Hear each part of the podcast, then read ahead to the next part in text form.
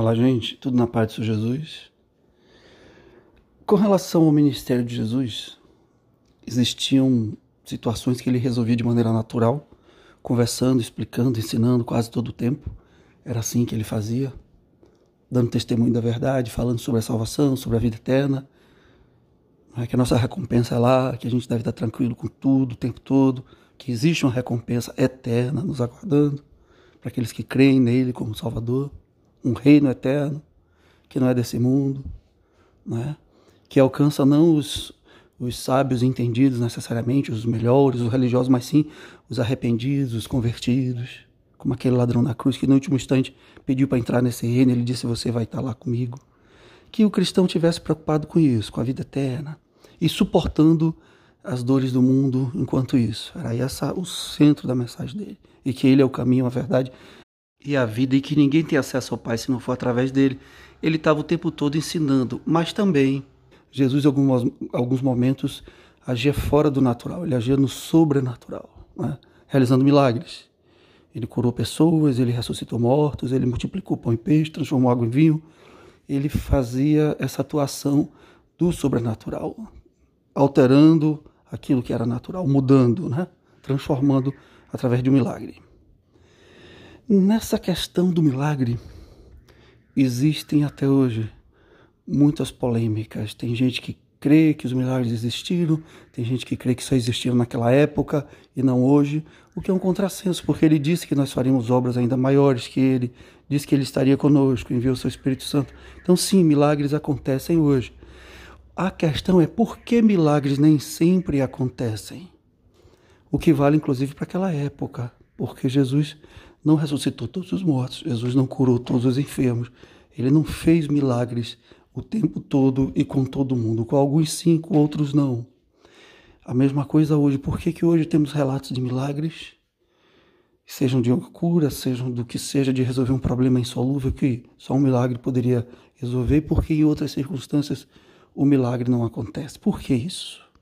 Bom, em primeiro lugar, temos que lembrar que a nossa recompensa não é nesse mundo.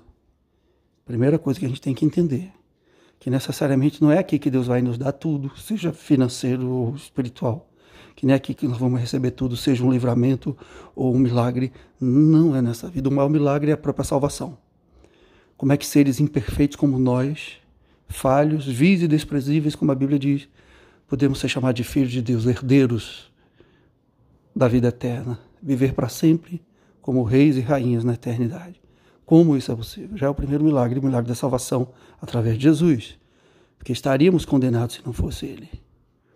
E ao invés de condenação, é, recebemos perdão, absolvição e ainda um prêmio. Esse é o principal milagre. Seres imperfeitos reinando eternamente ao lado de Deus. Em primeiro lugar, você precisa entender que Deus não está muito preocupado em te dar as coisas nessa vida, porque Ele já preparou uma recompensa eterna. Então, nem sempre você vai receber tudo aqui, inclusive milagres.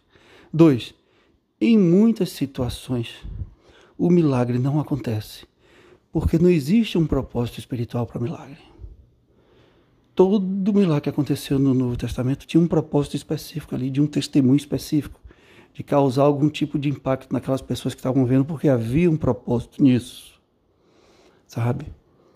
E ainda hoje é igual. Deus só age, Deus só faz alguma coisa quando ele tem um propósito específico.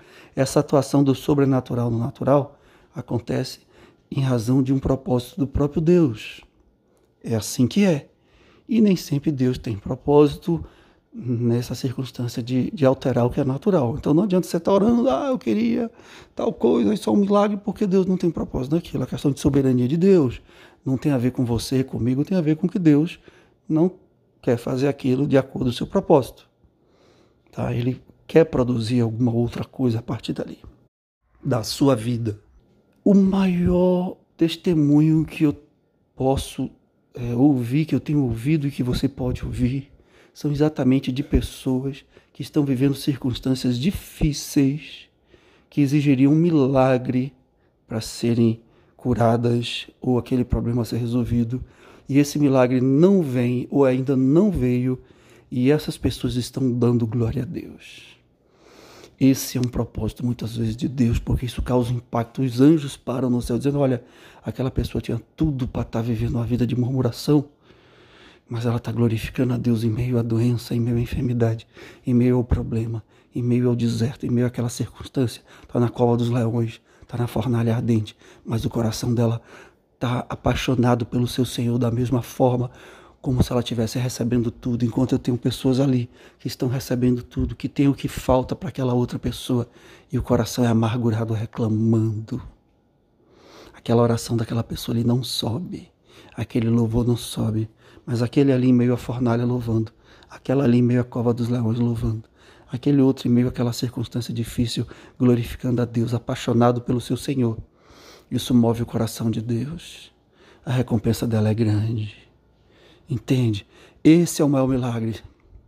Seres humanos na fornalha da aflição e apaixonados pelo seu Senhor. Glorificando, ainda que ele me mate, nele eu confiaria. Jó 13,15. E Deus usa tudo isso não só para sua glória, mas para impactar outras pessoas. Isso é um milagre. Viver uma vida de glorificar Deus, apaixonado pelo seu Senhor, quando está vivendo uma circunstância que exige um milagre desse Senhor e por algum motivo esse Senhor não o fez ou ainda não o fez e ainda assim está apaixonado e confiando na sua bondade. Esse é o maior milagre que eu posso conhecer. Jesus morrendo ali na cruz, sofrendo, depois de ter pedido a Deus para fazer um milagre, para livrá-lo daquele problema. E Deus tendo dito: Não, eu tenho um propósito nisso, que muitos não entendem, mas eu tenho. E Jesus ali na cruz, resignado, dizendo: oh, Paizinho, Abba Pai, querido, Paizinho, perdoa Senhor, recebe meu espírito. Que milagre lindo.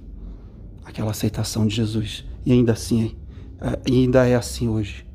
E, infelizmente, existem pessoas também, uma terceira situação, que não receberam o milagre ainda por falta de fé. Porque é preciso fé para agradar a Deus. Jesus, em alguns momentos, não pôde realizar milagres por falta de fé. Em outros momentos, ele diz: Tua fé te salvou. Então, não sei qual é a promessa de Deus para você. Se ele já te prometeu um milagre, tenha fé. Ele é fiel e ele cumpre. Se Deus está em silêncio, como ficou lá com Jesus, continue glorificando e apaixonado pelo seu Senhor. A recompensa que Ele tem para você, você não, nem nos seus melhores sonhos você imagina. Ele é bom, Ele é fiel, Ele é agradável, Ele é amoroso, Ele é bondoso. E o principal milagre na tua vida Ele já fez, que é te dar salvação eterna, um título de filho e herdeiro dele para sempre, acima de toda outra circunstância. Deus te abençoe. Fica na paz do Senhor Jesus.